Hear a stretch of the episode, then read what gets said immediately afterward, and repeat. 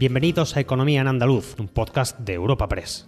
En este espacio repasamos cada semana las principales noticias económicas de nuestra comunidad.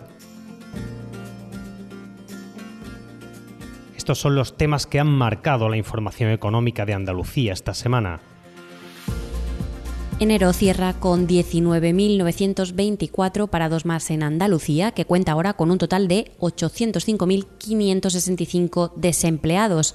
La comunidad vuelve así a superar la barrera de los 800.000 parados que había dejado atrás precisamente en diciembre y además lidera a nivel nacional en el aumento de desempleados en términos absolutos. Le siguen Canarias con 4.337 parados más y Extremadura con 3.063 espacio patrocinado por la Asociación de Trabajadores Autónomos ATA. Los datos de paro se esperaban malos en un mes, enero, tradicionalmente con el desempleo balanza por el fin de la campaña navideña y la estacionalidad en algunos sectores. Precisamente servicios y agricultura ha sido donde ha subido el paro, como destacaba la Junta. Desde la Consejería de Empleo se apuntaba que esto era previsible, dada la estacionalidad, y se destacaba además que los datos se asemejan a un enero de prepandemia, una señal más de que se vuelve, decía, un poco a la situación normal el secretario general de Empleo y Trabajo Autónomo, José Agustín González. Enero se ha comportado en esta ocasión como un mes de un ejercicio económico normal. Tengas en cuenta que el desempleo siempre se ha incrementado en enero en los últimos 17 años y esta subida está muy ligada al sector servicios que aporta nada más y nada menos que el 86% de los nuevos desempleados de enero. Datos negativos en enero, mes en el que además la Seguridad Social perdía 31.741 afiliados andaluces.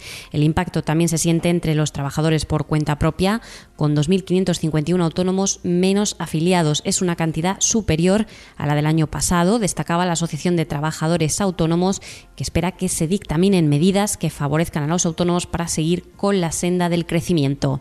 El presidente de Asociación de Trabajadores Autónomos de Andalucía, Rafael Amor. Estos datos vienen a, mostrar la realidad de, que está pasando el tejido de, los trabajadores autónomos, en el que vemos que eh, aún no nos hemos recuperado de, la pandemia, en el que vemos que tenemos unos costes energéticos eh, y, unos costes de, producción que son bastante elevados y vemos que junto con los incrementos de los costes laborales más eh, los rumores de, tasas impositivas nuevas por parte del, del gobierno, pues hace ver la incertidumbre que se está creando en el tejido empresarial. Muévete por Andalucía. Si eres menor de 30 años y resides en Andalucía, ahora tienes más fácil llegar donde te propongas de una manera cómoda, segura y económica. La nueva tarjeta joven de transporte te ofrece bonificaciones con un mínimo del 50% sobre el billete sencillo en tus viajes en autobuses, metros, tranvías y catamarán. Infórmate en las diferentes webs de los consorcios de transporte de Andalucía. Junta de Andalucía. Otro punto importante de la semana se desarrollaba en Málaga, donde Vodafone presentaba su Centro Europeo de I+D, en el que invertirá 225 millones durante los próximos cinco años. La idea es centralizar sus actividades de innovación con la creación de 600 empleos. Además, la instalación impulsará las eficiencias del grupo y desarrollará nuevos productos a una velocidad un 50% mayor lo que se prevé se traduzca en mayor eficacia de costes y la posibilidad de realizar los lanzamientos en varios países al mismo tiempo. Son unas metas ambiciosas que se alumbraban en un lanzamiento al que asistía la ministra de Economía, Nadia Calviño, que valoraba que Málaga hubiera sido elegida para albergar este centro porque permitirá posicionar a España como nodo de despliegue de nuevas tecnologías y transformación digital.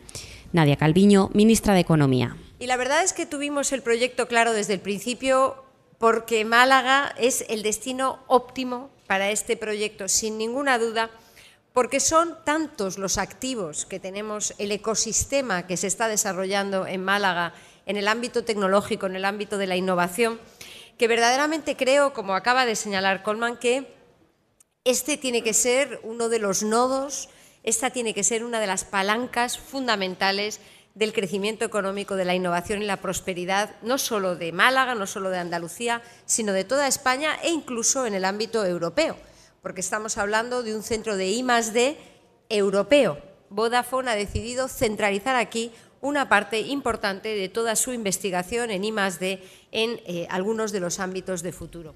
Calviño estaba acompañada por el presidente de la Junta de Andalucía, Juanma Moreno, quien dejaba claro a Vodafone que no encontrarán obstáculos por parte de las administraciones locales, autonómicas ni centrales y expresaba su voluntad de que Málaga tenga un hub tecnológico de primer nivel. Juanma Moreno, presidente de la Junta de Andalucía. Estamos muy orgullosos de una compañía del nivel de Vodafone, una gran compañía global, una gran compañía mundial, haya apostado por la ciudad de Málaga, haya apostado por Andalucía, haya apostado en definitiva por España, porque creo que es un gran acierto y porque creo que va a ser eh, beneficioso para todos. En primer lugar, nosotros queremos que a Vodafone le vaya bien. Porque si a Vodafone le va bien, nos va bien a todos, porque va a seguir reinvirtiendo, va a seguir generando prosperidad. Y por tanto, no vais a encontrar por parte ni del ayuntamiento, ni del gobierno andaluz, ni del Estado obstáculos. Vamos a remover todos esos obstáculos para que el trabajo sea lo más sencillo posible y podáis alcanzar vuestros objetivos. Y además queremos conseguir en Málaga un hub tecnológico de primer nivel. Avances en Málaga y con la mesa de diálogo social constituida por la Junta de Andalucía, los sindicatos UGT y comisiones obreras y la Confederación de los Empresarios Andaluces, la CEA, que acordaban crear una mesa en la que se abordará el destino y gestión de los fondos europeos. La iniciativa busca que se trate con los agentes sociales los miles de millones que llegarán a Andalucía para la recuperación que pueden ser hasta 22.000 según previsiones de la CEA y sobre los que se hablará en reuniones que comenzarán en los próximos días. El presidente de la CEA, Javier González de Lara, da algunas claves. Estamos hablando de diseño de convocatorias, estamos hablando de diagnóstico, estamos hablando de calendarización, estamos hablando de priorización de sectores económicos eh, desde el punto de vista transversal, estamos hablando de ejecución y estamos hablando de evaluación. Satisfacción también entre los sindicatos. UGT veía positivo formar parte de la fiscalización de esos fondos y comisiones obreras subrayaba la necesidad de que haya una planificación para la región. Carmen Castilla, secretaria general de UGT Andalucía, y Nuria López, secretaria general de Comisiones Obreras en la comunidad. Después de la exigencia que planteamos en la mesa no solamente hace un mes, sino lo llevamos reiterando en ocasiones. Vamos a empezar con un grupo de trabajo, con ese instrumento, a ponerlo en marcha para poder eh, impulsar y, como les digo, poner y arrimar el hombro, como suele ser, hacer siempre la Unión General de Trabajadores en Andalucía, para que ese dinero se quede en nuestra tierra y redunda en el bien de las empresas, de los trabajadores y de la ciudadanía en su conjunto. Y de eso es de lo que hemos hablado de cómo los fondos europeos en nuestra comunidad, eh, los fondos que vienen a través de las distintas vías, son productivos para Andalucía, tanto para las empresas como para el, conjunto de los trabajadores y de las trabajadoras, porque no vale que los fondos se queden solamente en las puertas de las empresas y no lleguen en forma de salario, en forma de condiciones de trabajo dignas y en forma de empleo para los trabajadores y las trabajadoras de esta comunidad. Buenos días, hoy es 23 de diciembre, Día del Pequeño Comercio. Si tienes que hacer un regalo, aprovecha. Buenos días, hoy es 4 de enero, Día del Pequeño Comercio. ¿Has probado a comprar por WhatsApp? Buenos días, hoy es 9 de febrero, Día del Pequeño Comercio. Acércate a tu tienda y déjate asesorar por auténticos profesionales.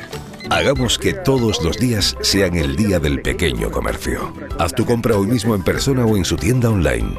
Junta de Andalucía. Esta semana llegaba también la petición de mantener medidas económicas de combate a la pandemia. Es el caso de los ERTE, que finalizaban el 31 de enero y que la consejera de Empleo, Rocío Blanco, se mostraba partidaria de ampliar al menos para la hostelería y en determinadas zonas geográficas. La consejera de Empleo, Formación y Trabajo Autónomo, Rocío Blanco. Bueno, eh, llegamos a tener 468.000 trabajadores en ERTE. Ahora mismo quedan 15.000 trabajadores. Normalmente la mayoría son en hostelería y servicios, con lo cual, bueno, entendemos que quizás los ERTE al menos en esos sectores se deberían de, seguir eh, utilizando, puesto que, bueno, que sí, con la época de Navidad, que el sector de servicios, incluso el 86% de la subida de, ocupados en, el cuarto trimestre de la EPA ha sido gracias al sector servicios, pero aún quedan 15.000 trabajadores provenientes de la mayoría del sector servicios, al menos en determinados sectores de la actividad, los ERTE se deberían de, seguir. Eh, pues, Una propuesta acogida ya de buen grado por los hosteleros andaluces desde la Federación Federación de Empresarios de Hostelería de Andalucía se apuntaba que, de producirse esa prórroga, se ayudaría a que el sector llegue mejor y más ágilmente a la recuperación definitiva, que se vaticina llegará en 2023. Alertan además que este primer trimestre no va a ser bueno y que la Navidad al final no ha sido todo lo que se esperaba.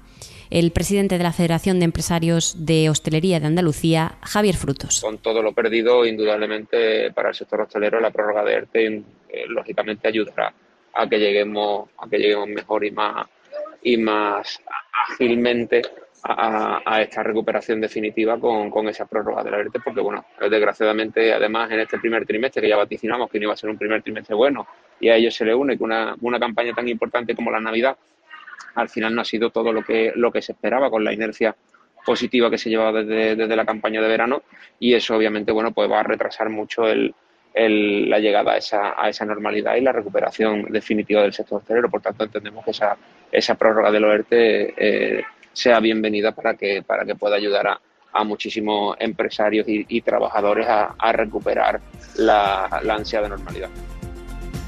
Recuerda que puedes encontrar estas y otras muchas noticias económicas en la sección Andalucía, en nuestra web europapress.es.